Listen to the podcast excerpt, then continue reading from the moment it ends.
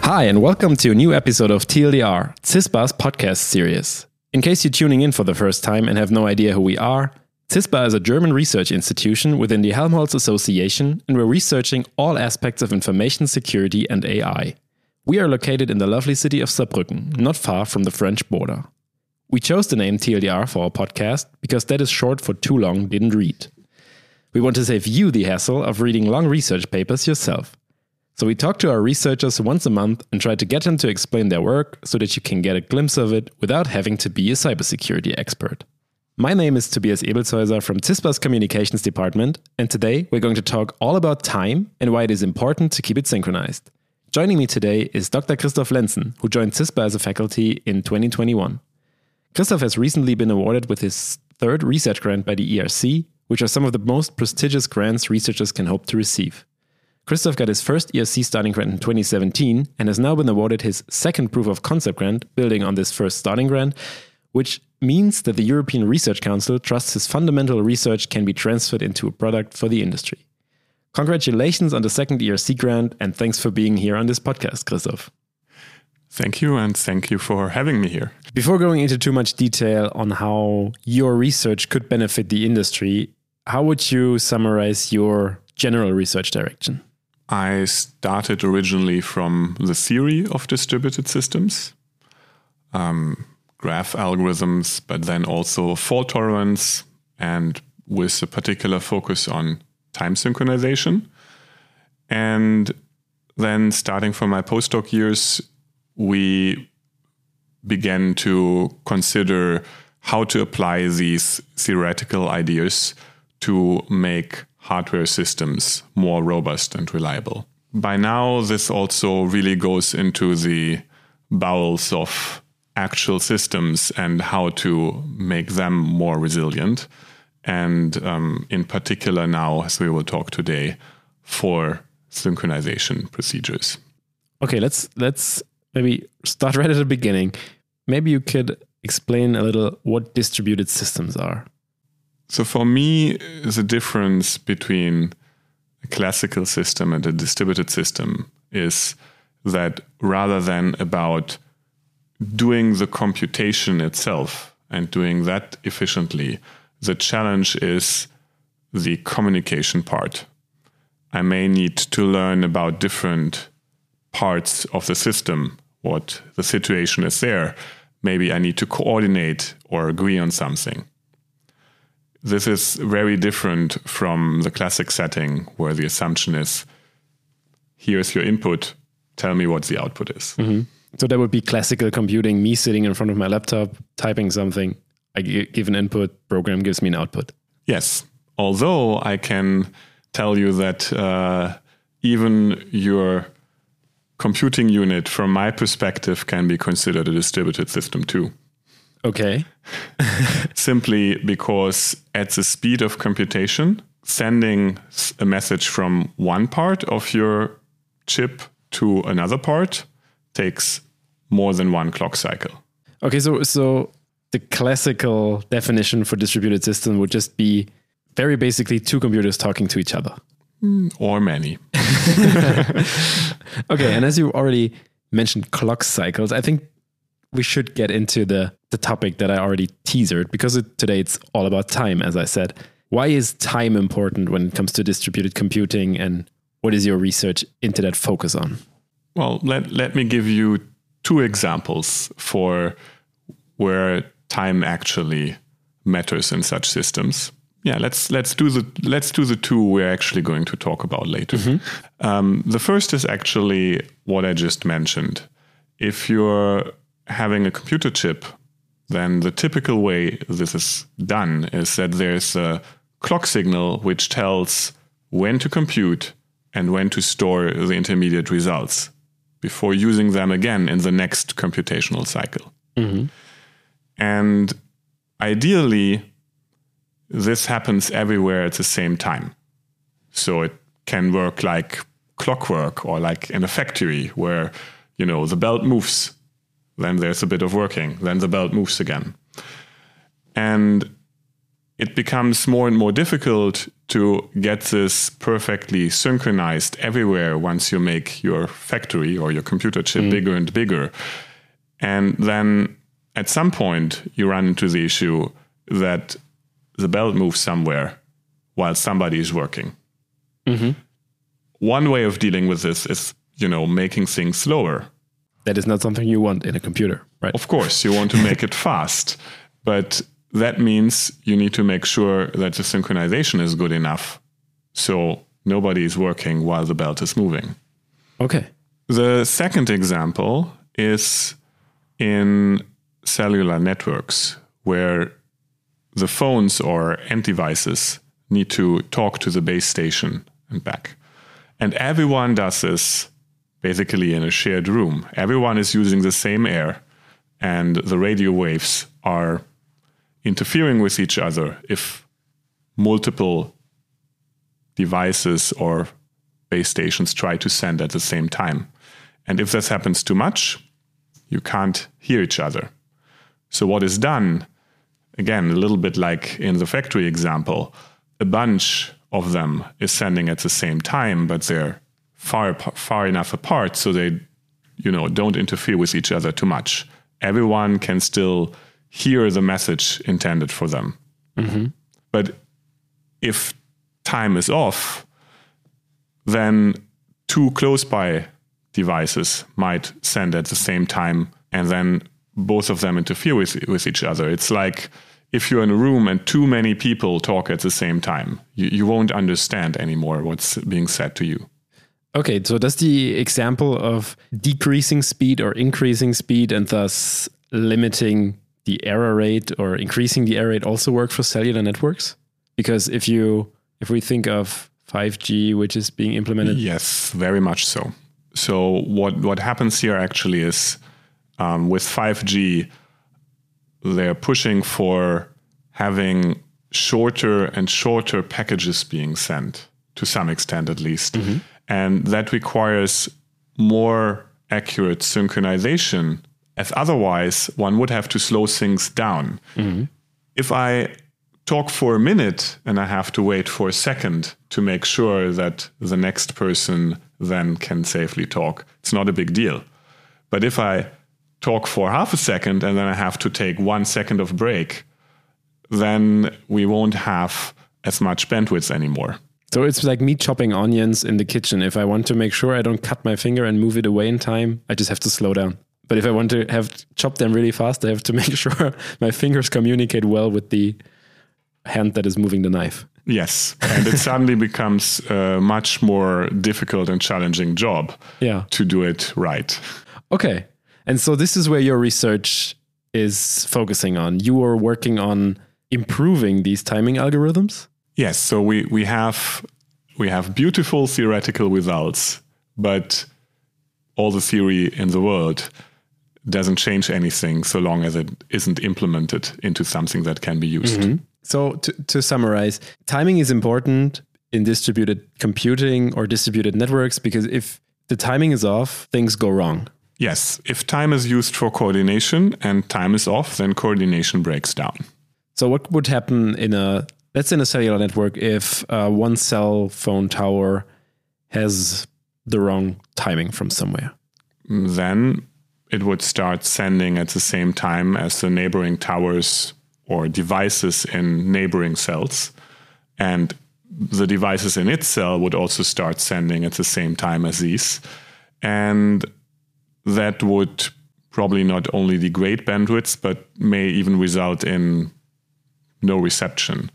And um, well, apart from this being an inconvenience, uh, this might also be really a problem once we talk about really important messages, like in the case of some disaster. It's, mm. of course, a classical example.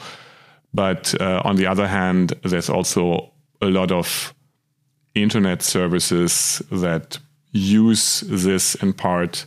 So if you have something that depends on this, could possibly also be that uh, some some factory is using some connectivity in order to organize their processes. So I expect that um, the liability of having an insecure mechanism for time synchronization will only grow in the future because more and more things will rely on the connectivity via the cellular network. Mm-hmm.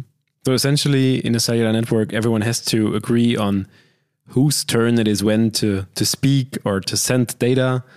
Otherwise, they will jam the whole bandwidth because you said they are all sharing the same air, and then nothing will work anymore because it's like a room full of people screaming at the same time. Yes. In the most extreme case, you will end up with that. Okay, all right. But right now, how does how does this timing work? How do they how do they manage to agree on one time? Where do they get their time from? Well, funnily enough, from a positioning system.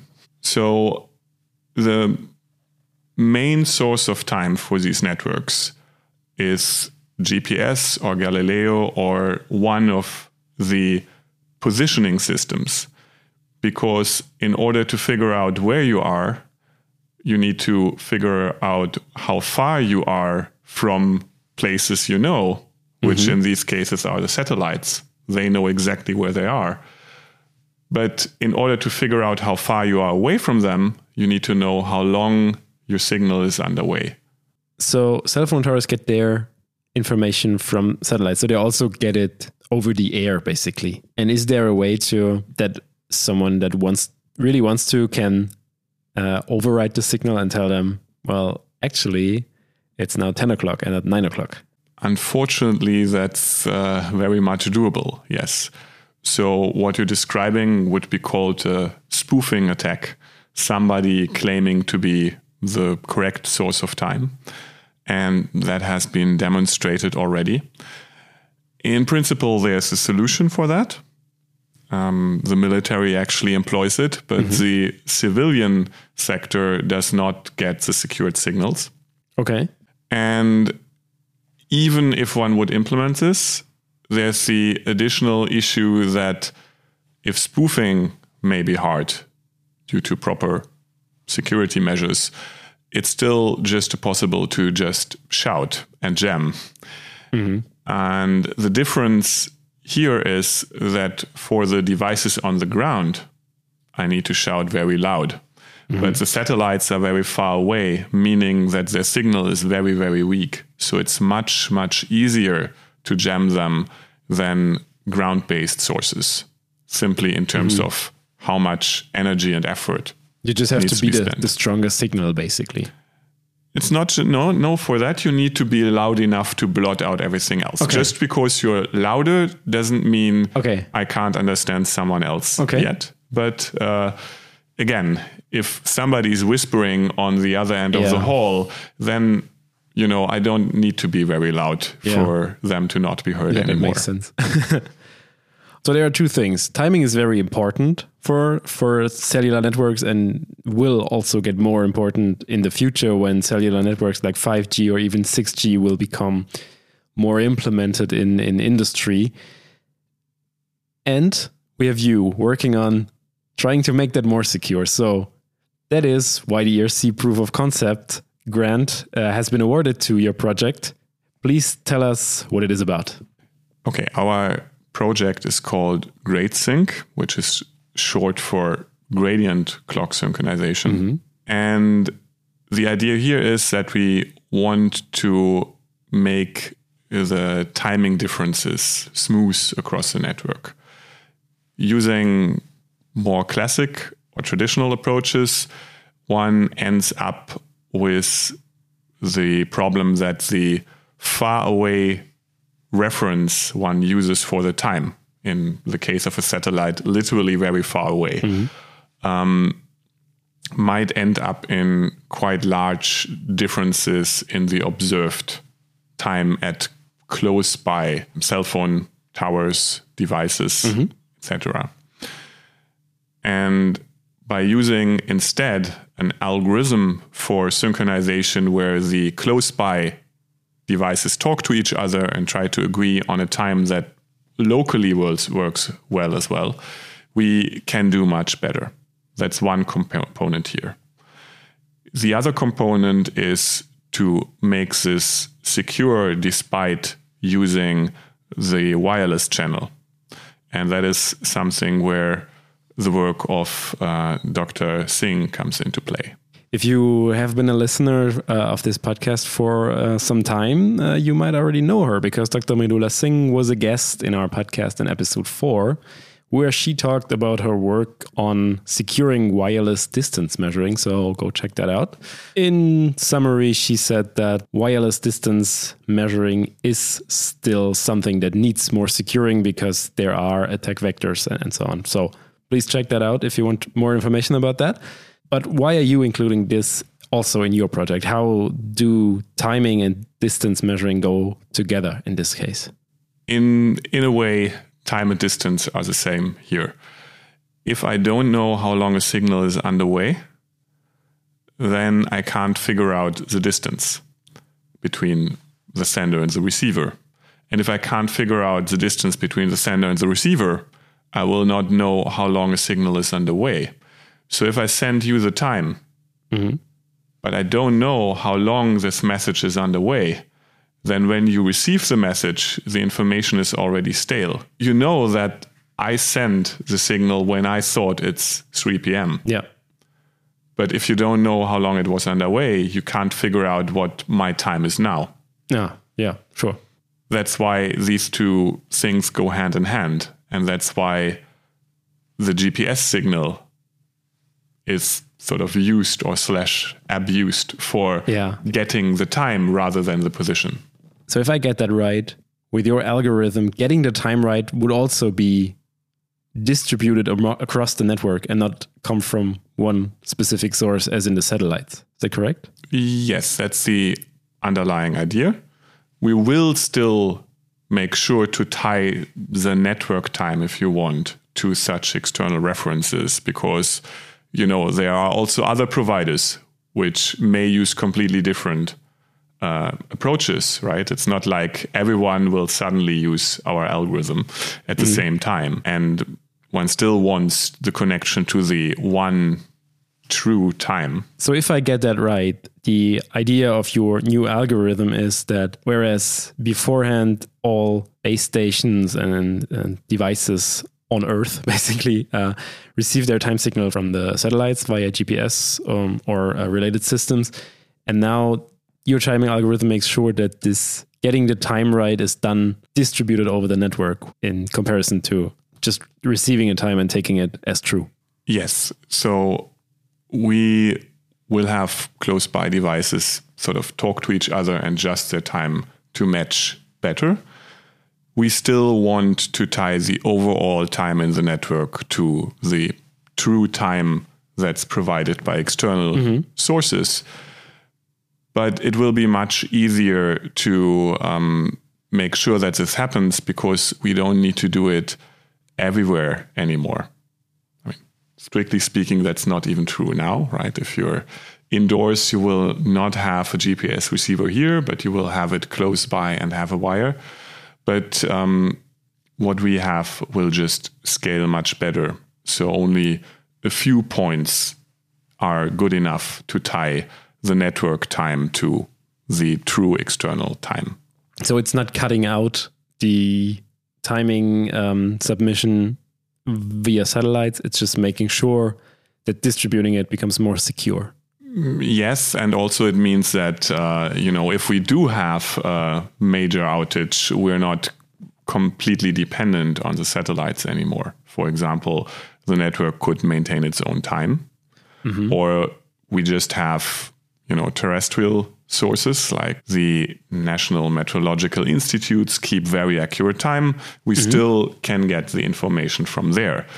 In the current system, the problem is that the very large distances will result in too inaccurate timing. Mm-hmm. We don't have that problem anymore. And to transfer all this amazing research, this amazing fundamental research into a product that can actually be used on the market in the industry, you have founded a startup which is called Time Lords. It sounds a little like it's straight out of a video game. it's a very nice name. And what is the idea behind this startup? How do you want to make sure that this fundamental research does not stay simply foundational and, and become transferred into a product? By building that product. because we know precisely how this works or how it's intended to work, mm-hmm. um, we have a much better chance at doing this and doing this in a timely manner. If we just, you know, write a paper, put it on a shelf, and wait for someone to pick it up mm. and implement it, this might either never happen or take a very long time. So instead, we we said, let's do this. So as you said, you don't want your research to become stale uh, by putting it in a bookshelf. You want to make sure it actually hits the market and makes the world a safer place. Yes, I mean I consider it, you know, part of my job to actually yeah. do that if possible. Because I mean, what's all the nice theory for if we can't apply it? That's a good point. Yeah. Seeing as you already mentioned that there are two uh, examples because you talked not only about the cell phone towers, but also about computer chips that are getting faster and faster and thus rely on accurate synchronization. Are there any other cases your algorithm will uh, benefit aside from wireless uh, communication, as in cellular networks? So, on the one hand, time is a very fundamental thing. Virtually true, yeah. everyone needs it. So, I'm fairly positive that um, this will find other applications if one goes and looks for them. Mm-hmm. But since you already pointed to that, let's look at the second case here. Mm-hmm. There, actually, what happened is that the computer chips stopped getting faster. Okay. Already a while ago. This was, I think, until the early 2000s. The computer chips chips kept advertising their clock frequency because it went up and up and up and up. And at some point that stopped. Yeah, that's true. That's not that's not an accident. It's because they couldn't scale this up further anymore. And one of the key obstacles here, if not the critical one, is that the classic approach of just having a single source of time and distribute this timing information everywhere by something which we call a tree. You know, it branches out mm-hmm. and gets the time everywhere.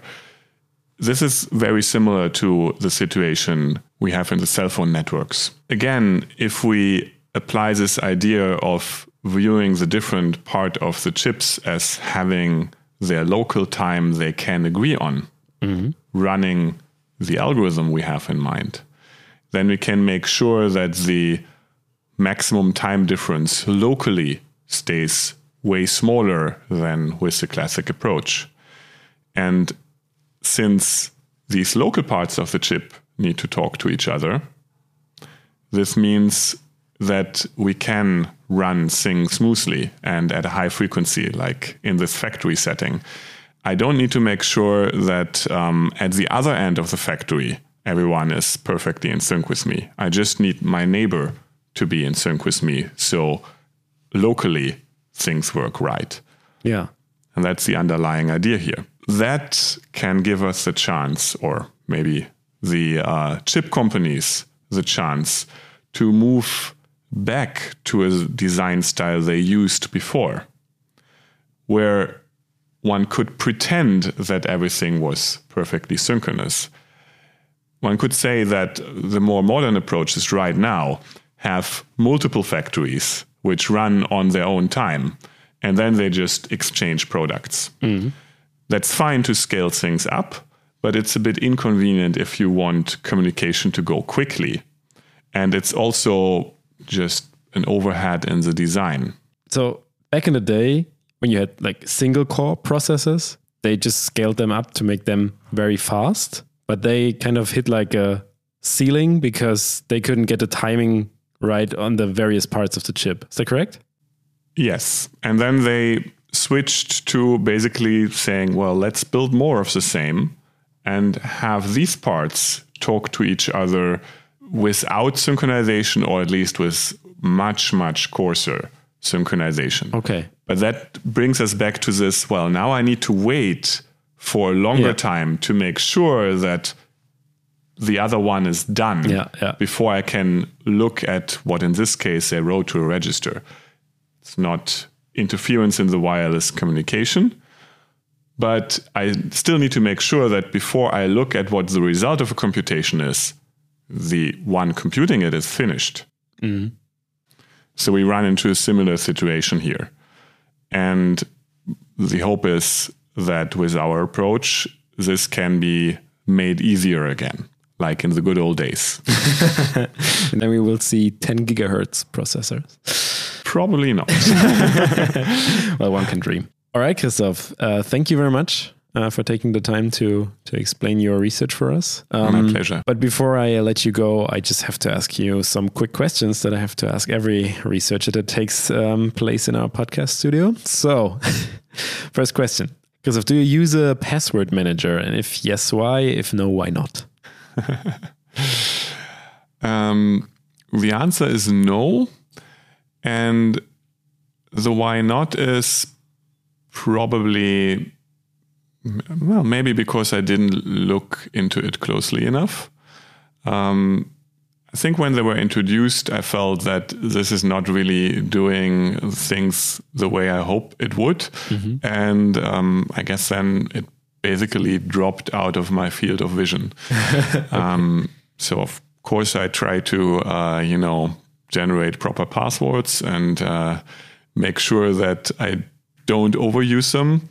But um, I guess I have to uh, admit that for someone working at CISPA, I'm probably using sub pass, uh, substandard uh, password security. I mean, we can always improve, right? So. Um, there is a good um, episode on password uh, password security uh, in this podcast, so maybe check that one out. Second question: Have you ever fallen for a phishing email? Not that I know of. Okay, that's that's good to know.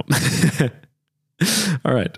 Um, as a cybersecurity researcher, do you handle your private data differently? For example, are you wary of sharing things on social media or using the web in a different way and being more careful with your data? I'm generally reluctant to share a lot in the internet, if you want. Social media, I mean, it gets out there and it doesn't come back. um, mm, yeah, I think that's partly due to, yeah, maybe security concerns, but it may also be in part uh, due to personality. Yeah, okay. What do you think of smart homes? They will happen. but you're not a fan, or you don't really I think I think there will be things in there which are useful and uh, needed, and there will be a lot of things which aren't. Like with all the fancy stuff uh, that happened before, which we now consider not fancy anymore, but part of everyday life. Mm. Okay. And how do you feel about cryptocurrencies? I like the underlying idea, or at least the way it was sold, with the plan to be not as dependent on banks and governments who could potentially abuse their power. But the result seems to be that now we have other people abusing their power on these cryptocurrencies. So it so far it didn't deliver what was promised, at least from my perspective. Mm. It might change in the future. Okay, thanks a lot, Christoph. Um, it was a pleasure having you here. I hope your research and also your startup will be very successful and uh, make sure that uh, the wireless communication of the future will be secure. Thank you very much and have a great day. Thank you too. Bye. Have a great day too.